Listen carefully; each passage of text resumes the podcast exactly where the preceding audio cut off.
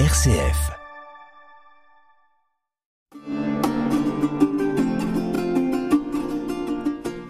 Chers auditeurs de RCF Poitou, bonjour. Vous êtes à l'écoute de l'émission Formation théologique. Une émission proposée par le Centre théologique et le pôle formation du diocèse de Poitiers, et animée par Marie-Catherine Simon. Chers auditeurs, euh, bonjour. Aujourd'hui, j'ai la joie et le privilège de recevoir euh, Éric Beaune. Bonjour Éric. Bonjour Marie-Catherine, bonjour à tous et à toutes. Ça fait plaisir de, de vous entendre de nouveau sur, euh, sur les ondes de, de RCF. Merci. Euh, Aujourd'hui, vous intervenez dans l'émission Formation théologique parce que vous avez fait une conférence le 23 novembre dernier dont le titre était euh, Faire d'un héritage une promesse. Je trouve que c'est un très beau titre, euh, d'autant que ce qu'il y avait en sous-titre ou en creux, si je puis dire, c'était euh, l'aventure de, Vatican II. Quand on parle d'héritage à propos de, Vatican II et que nous sommes en 2023 et qu'il y a peu de, survivants de cette époque, comment peut-on parler d'héritage? Oui, c'est ben, exactement le point de départ de ma réflexion. hein. Quand on m'a demandé ce, temps de conférence et de réflexion, euh, je me suis dit finalement, nous sommes maintenant à plus de 60 ans de l'événement. euh, comme vous venez de le dire, euh, beaucoup des témoins sont disparus ou sont en train de disparaître. hein. donc, euh, nous avons de moins en moins, voire plus du tout, de témoins directs. Et donc, on a accès au concile par ces actes, par des textes, euh, oui, que l'on peut retrouver par quelques vidéos, mais essentiellement par des, par des textes, par quelques sons aussi. Euh, ce qui fait qu'évidemment, ça met immédiatement à, grande distance ce concile.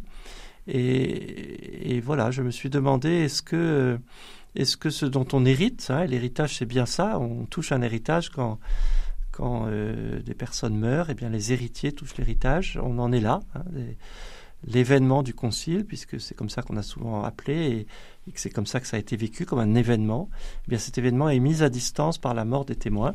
Et du coup, comment est-ce qu'on reçoit cet héritage et comment on peut non seulement le recevoir, et on pourra revenir peut-être sur ce mot, mais aussi en, en faire quelque chose de dynamique qui nous projette vers l'avenir, qui qui impulse une dynamique.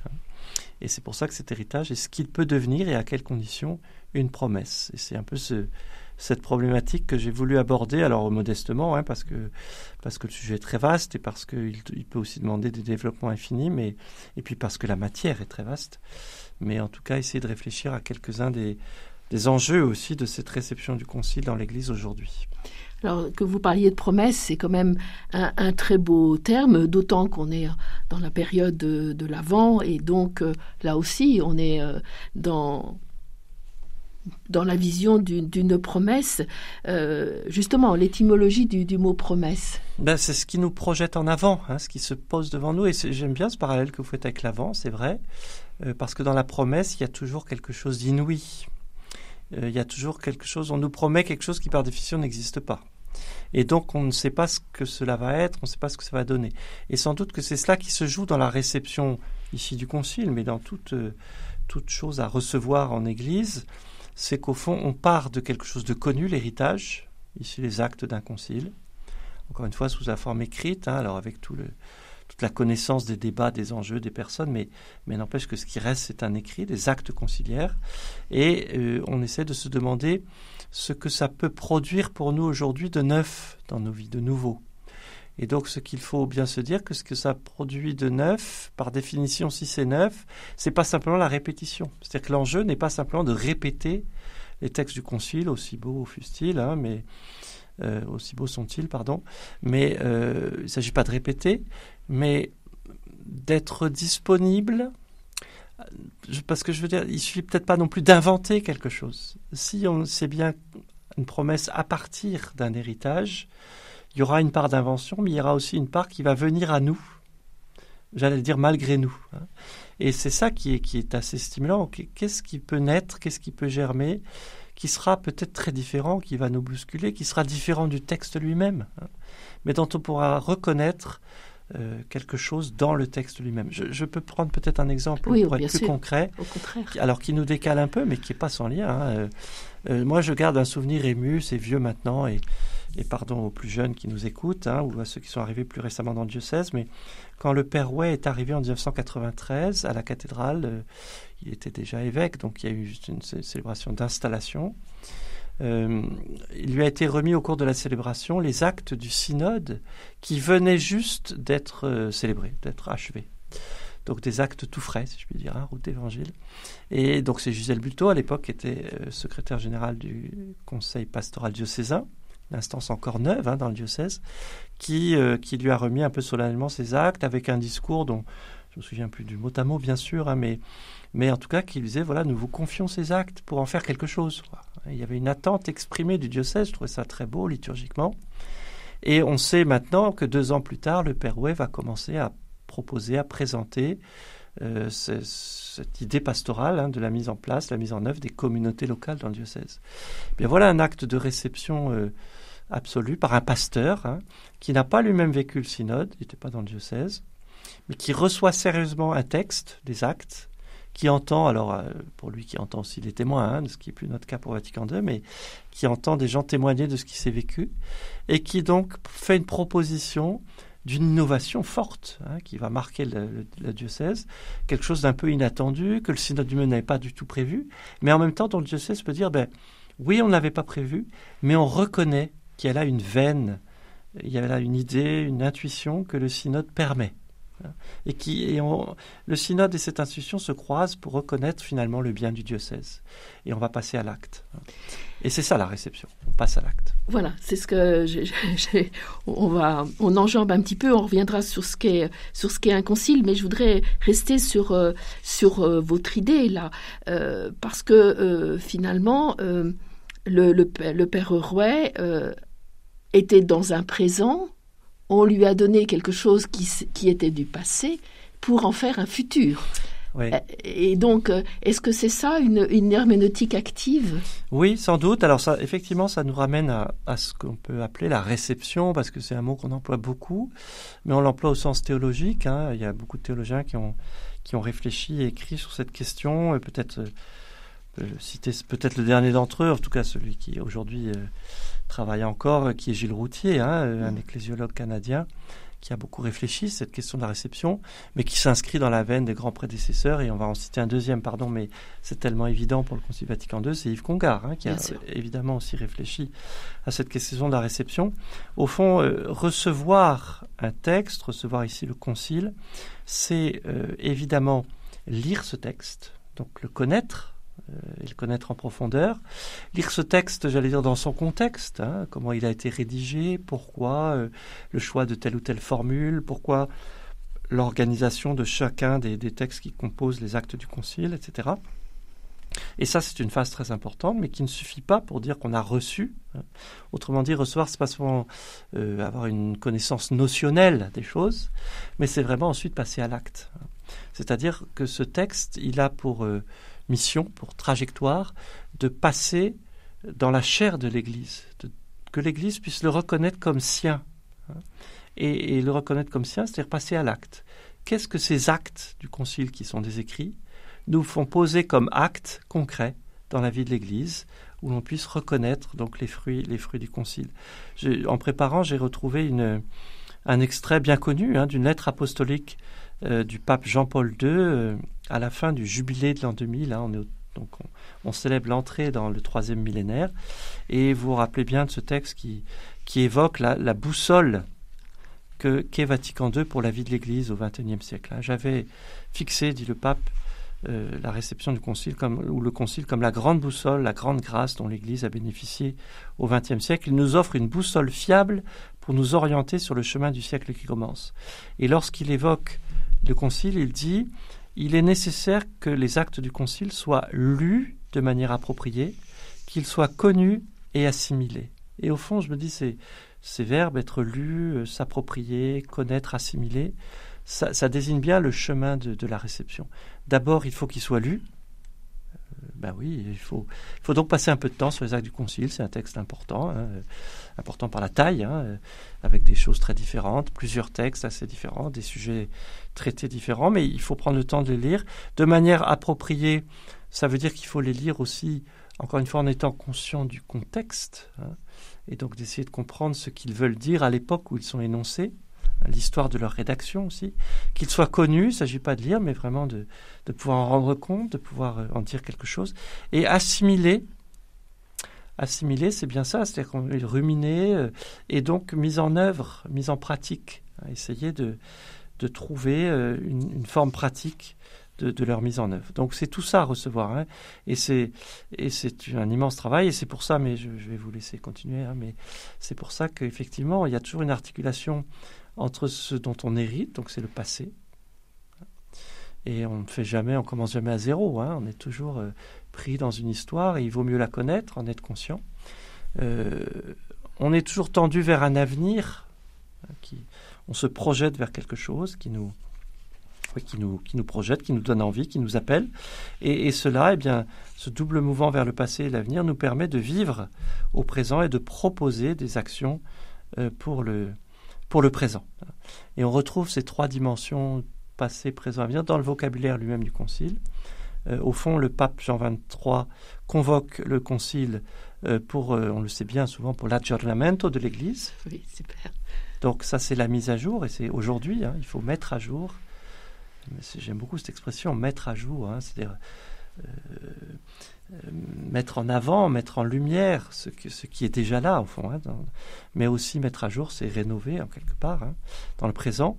Donc il y, a, une dimension du présent, l'aggiornamento, mais aussi penser l'avenir, le développement, c'est un des grands mots du Concile, le développement des formulations de la foi.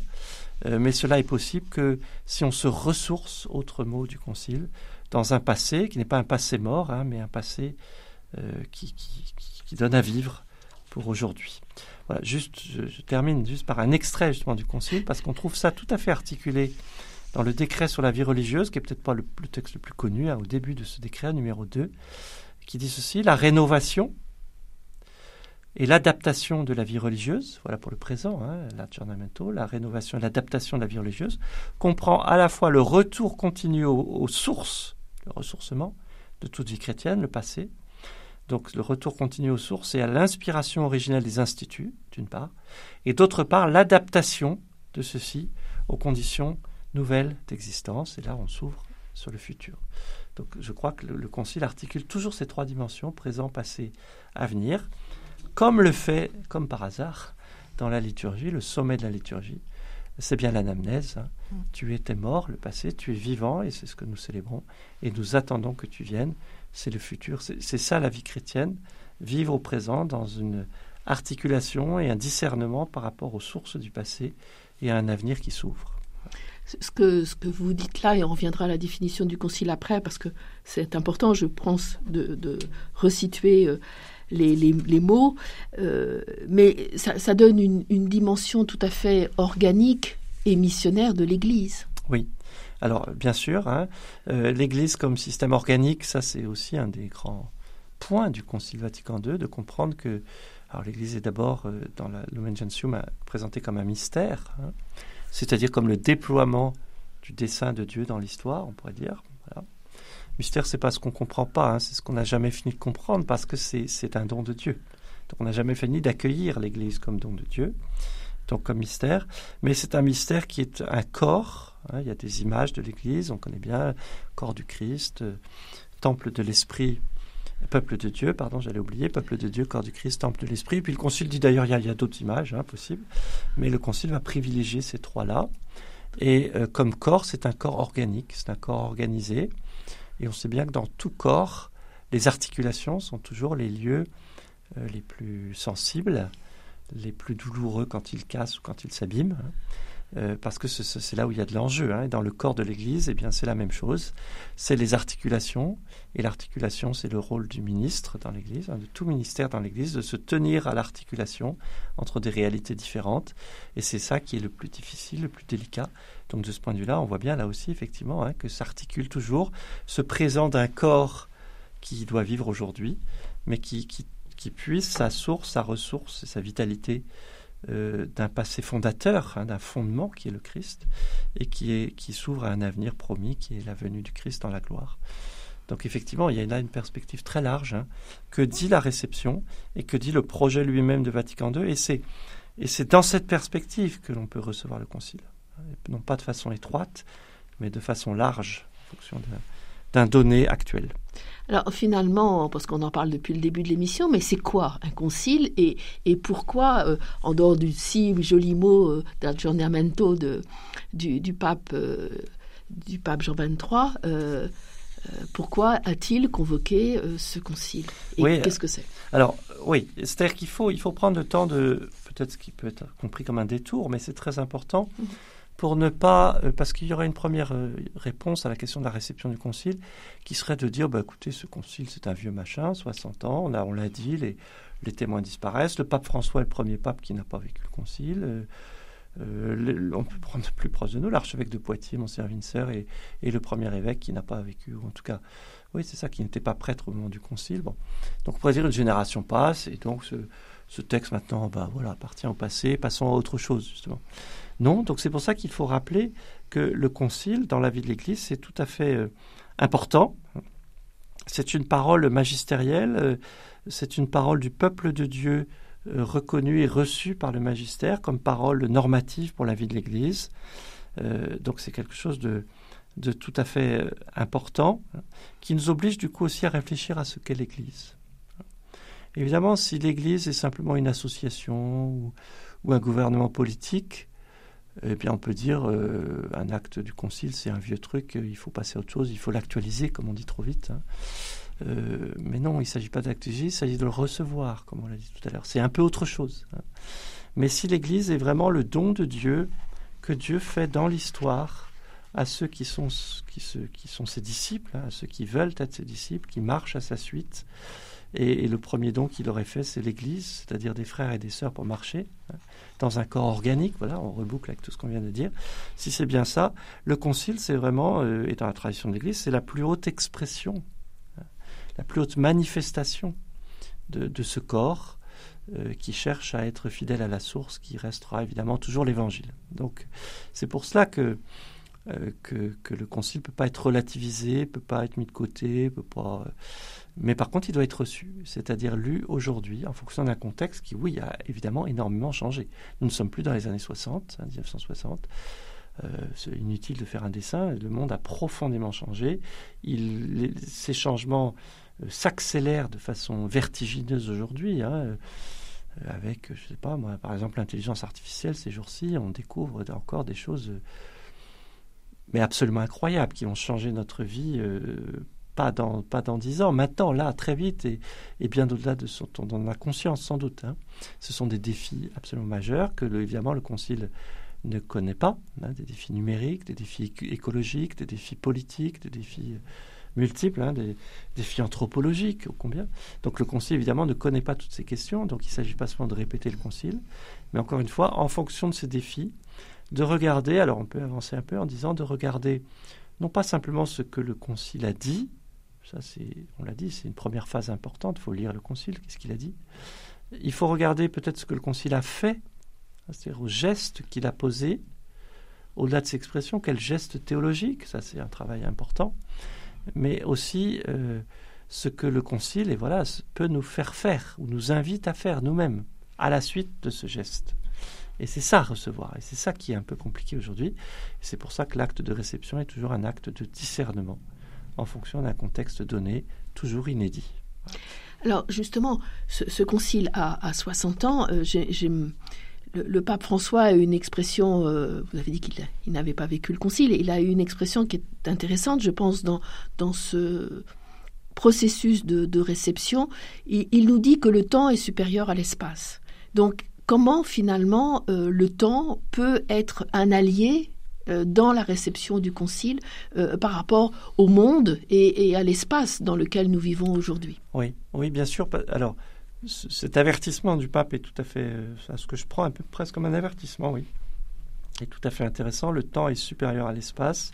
Souvent, on prend les questions à partir d'une occupation du territoire. Et l'Église, qui s'est répandue à travers toute la terre, à travers les siècles, hein, est souvent tentée de prendre toutes les questions à travers l'occupation du territoire. Pourquoi elle est tentée de faire cela? Alors notamment en Occident, hein, je ne parlerai pas pour les autres continents que je ne connais pas suffisamment, mais euh, en Occident parce que, parce que de fait, l'Église s'est implantée à partir du Moyen Âge sur tout le territoire et que ça marque profondément notre conscience collective. Et le pape nous dit, ne nous dit pas euh, il faut lâcher le territoire, hein, pas, mais il nous dit le temps est supérieur à l'espace, c'est-à-dire qu'il faut privilégier, plutôt que, que de vouloir conquérir des espaces nouveaux, il faut privilégier les processus, l'attention aux personnes. Et c'est ça le temps, prendre du temps avec les personnes, les processus qui vont faire grandir, qui, les, la maturation des processus. Donc le temps, de ce point de vue-là, est un allié, à condition que ce ne soit pas simplement une chronologie, le temps qui passe, bon, et puis on le subit, mais plutôt l'occasion de mettre en œuvre et de vivre des processus. Et ça, c'est tout à fait important pour la réception. On n'est pas seulement passif par rapport à un texte, bon voilà, qu'on lit, qu'on transmet à d'autres, et en espérant qu'ils le lisent eux-mêmes. Mais on essaye de regarder comment ces textes nous, nous mettent en route pour mettre en œuvre des processus, encore une fois, pratiques, pastoraux, euh, euh, les plus concrets possibles, les plus, parfois les plus simples possibles, mais euh, en conformité toujours à la source, hein, toujours pareil, et en vue d'un royaume qui nous est donné, qu'il nous faut accueillir. Alors, si on prend cette dimension du temps comme vous nous l'expliquez, c'est un temps finalement qui induit une croissance. Et quel est le rôle de l'histoire? Dans cette, et, dans cette promesse finalement. Oui, bien sûr, et c'est une vraie très grande question. Euh, euh, et bon, évidemment, j'ai fait référence dans mon texte à, Marie-Dominique Chenu, qui est un frère dominicain qui, qui enseigne le Solchoir à une période juste avant la guerre. Euh, et puis après, bien sûr, mais juste avant la guerre, une période difficile, hein, puisqu'il va, il va évoquer l'entrée de l'histoire en théologie, à une époque où la théologie est souvent pensée comme la répétition du même. Et il dit, ben non, si la théologie eh bien, travaille en histoire, ce n'est pas seulement une répétition, mais véritablement un renouvellement sans cesse. Hein. Et puis l'entrée euh, en théologie d'une méthodologie historique qui est tout à fait nouvelle et qui, et qui questionne, qui s'affronte à la méthodologie théologique. Donc pour, Marie-Dominique Chelu, ça va être un combat de toute sa vie. Hein, euh, bien, et, qui, va le, qui va être condamné, enfin on connaît cette histoire, hein, et puis finalement réhabilité. Et donc Chenu va participer aux travaux du Concile. Et quand on lui demande à la fin de sa vie, au fond, quelle est l'œuvre du Concile, qu'est-ce qu'a apporté le Concile, je crois que ça nous éclaire beaucoup quand il dit, ben, c'est justement l'irruption de l'histoire dans la théologie, dans la vie de l'Église plus globalement. C'est comprendre que euh, les formulations théologiques ou plutôt comprendre la distinction entre le dépôt de la foi et la formulation de ce dépôt. Bien sûr que le dépôt de la foi, c'est celui de l'Évangile, c'est le témoignage de Jésus le Christ, et que ce témoignage, il est déposé une fois pour toutes et qu'il nous faut le conserver. Mais ça ne veut pas dire pour autant que la façon dont on évoque ce dépôt immuable de la foi, les formulations qu'on va employer, elles, elles peuvent changer parce qu'elles doivent s'adapter aussi au temps dans lequel on fait résonner l'Évangile. Et c'est ça l'irruption de. Donc ça nous laisse aussi une grande liberté pour aujourd'hui reconnaître que les temps changent, ça c'est normal, hein, et ils changeront encore demain, ce ne sera pas comme hier, et que donc ça nous donne une liberté, encore une fois, ça nous donne une exigence de grande fidélité, de vérité, ça, moi j'ai pas de problème avec ça, mais aussi une exigence, une capacité, après un discernement, à trouver des formulations toujours nouvelles, toujours ajustées, de cet unique dépôt de la foi. Et ça, le Concile le dit très clairement dans son décret sur l'unité des chrétiens, hein, euh, Redintegratio Unitatis, plutôt dans l'autre sens, Unitatis Redintegratio, pardon, euh, où, vraiment il, évoque hein, cette distinction entre le dépôt de la foi et la formulation de ce dépôt de la foi. Euh, et ça, ça nous donne encore une fois une liberté pour aujourd'hui. Il ne faut pas simplement, et c'est un grand changement théologique, je pense aussi à Claude Geffray, hein, qui dit ce passage d'une théologie dogmatique à une théologie herméneutique. La théologie se fait toujours interprétation dans un contexte donné. Et pour prendre une référence beaucoup plus proche de nous, le pape François, très récemment, au début novembre, je crois, dans un discours sur la théologie, hein, va, faire un vibrant appel pour une théologie euh, fondamentalement contextuelle, une théologie qui prend en compte son contexte d'expression au service du discernement spirituel et pastoral dans l'Église. Donc ça, c'est un puissant élan qui nous est donné, et c'est ça, recevoir le Concile Vatican II. Alors, est-ce que ça veut dire que finalement, on doit, euh, puisque ça fait éruption dans, notre histoire, on doit être euh, en réforme permanente? Ah, ça c'est une bonne question aussi, merci, parce qu'on va peut-être bientôt terminer par ça, mais oui, moi, je, je, vraiment, j'adopte très volontiers ce mot de réforme, mais je veux m'en expliquer deux minutes, parce que ce mot fait l'objet d'un débat aujourd'hui dans l'Église. Bon, avec des phrases qui m'agacent un peu, mais peu importe ici mes agacements, pardon pour cette parenthèse. Mais, mais ce mot de réforme est très important parce que c'est un mot qui appartient vraiment à la grande tradition de l'Église. Et on est un peu piégé par ça parce que pour beaucoup, la réforme, c'est le discours qu'on entend beaucoup en politique et dans l'administration française. À chaque élection, on nous promet une grande réforme, une grande réforme de simplification qui veut souvent dire euh, on va tout gommer, on va tout recommencer, vous allez voir demain, euh, demain ça ira mieux. Or, on voit bien que ça, ça marche pas très bien. Que souvent demain ça ira mieux, ça veut dire pour les administrations des choses assez violentes, hein, le passage au tout numérique, le passage, les suppressions d'emplois, etc. Et du coup, on a peur que quand on emploie ce mot dans l'Église, ce soit la même chose. Or non, évidemment, le mot réforme, c'est un mot d'abord de l'Église. Pensons aux grandes réformes monastiques du XIe siècle, par exemple c'est pas tout à fait rien. Euh, pensons évidemment à la période de la Réforme ou des réformes protestantes et catholiques au XVIe siècle. Hein. Ce sont des mots qu'il nous faut apprendre à, habiter parce qu'ils sont, appartiennent en propre à notre grande tradition pour le coup. Et qu'est-ce que si on prend la Réforme monastique, de quoi s'agit-il? Il s'agit de se plonger dans l'Évangile pour y retrouver la sève, la source. Donc encore une fois, on revient à la source, un ressourcement, non pas pour rester dans le passé, mais pour vivre aujourd'hui ouvert à une promesse. Et donc ce mot de réforme, c'est ça qu'il dit. Donc moi, je, et le, texte du Concile hein, emploie ce mot, réformatio, euh, il invite l'Église à, vivre toujours Semper Reformanda. Alors c'est un, slogan de la réforme protestante au XVIe, mais reprise dans le Concile, justement dans le décret sur le communisme, hein, une Église qui doit toujours vivre cette réforme permanente à laquelle l'Évangile l'appelle parce que le contexte change, parce que l'histoire. Encore une fois, une réforme, non pas pour tout casser, tout changer et dire demain, de demain faisons table rase, mais pour dire, d'hier faisons table rase, mais pour dire c'est aujourd'hui que nous voulons vivre en fidélité à l'Évangile. Et c'est ça le secret de Vatican II, c'est ça que nous cherchons à vivre. Alors il nous reste deux minutes. Dans ces deux minutes, est-ce que finalement il ne faut pas tenir ensemble ce qu'on pourrait appeler le, cercle herméneutique et euh, la crédibilité? Oui, alors c'est évidemment en deux minutes tout ça. Euh, oui, oui, oui. Enfin, en tout cas, c'est un peu la conclusion à laquelle j'essaie d'arriver. C'est, j'essaie de dire, euh, au fond, le, mais c'est pas moi qui le dis. Hein. je m'inspire ici de John O'Malley, peu importe, un historien jésuite de l'Église qui est décédé il y a quelques mois et qui a écrit un livre hein, ce, qui refait l'histoire du Concile et qui essaie de dire au fond à travers tout le Concile, il y, a trois sous-questions qui sont tendues et que je crois qu'on peut, faire entendre et c'est ça le cercle herméneutique. Trois questions que je tout simplement j'énumère. Comment gérer le changement aujourd'hui? La question du changement, ce qu'on vient de dire, c'est pas facile. Deuxième question, comment on traite le rapport entre le centre et la périphérie? On voit bien que c'est une question essentielle avec des églises nouvelles qui poussent, des églises anciennes qu'on pense souvent au centre, qui sont beaucoup plus modestes et petites. Hein. Et puis, euh, la troisième question, c'est la façon dont l'Église se présente à ce qui n'est pas elle, la façon dont elle pense euh, son rapport aux autres, dont elle entre en dialogue et dont elle, communique sur ses décisions et sa façon de dire. Donc c'est tout cela qu'il faudrait essayer de prendre en compte dans la réception actuelle du Concile Vatican II. C'est une belle promesse. Eh bien j'espère, mais le travail reste à faire. Merci Eric. À très bientôt. Au revoir. Au revoir. Thank you.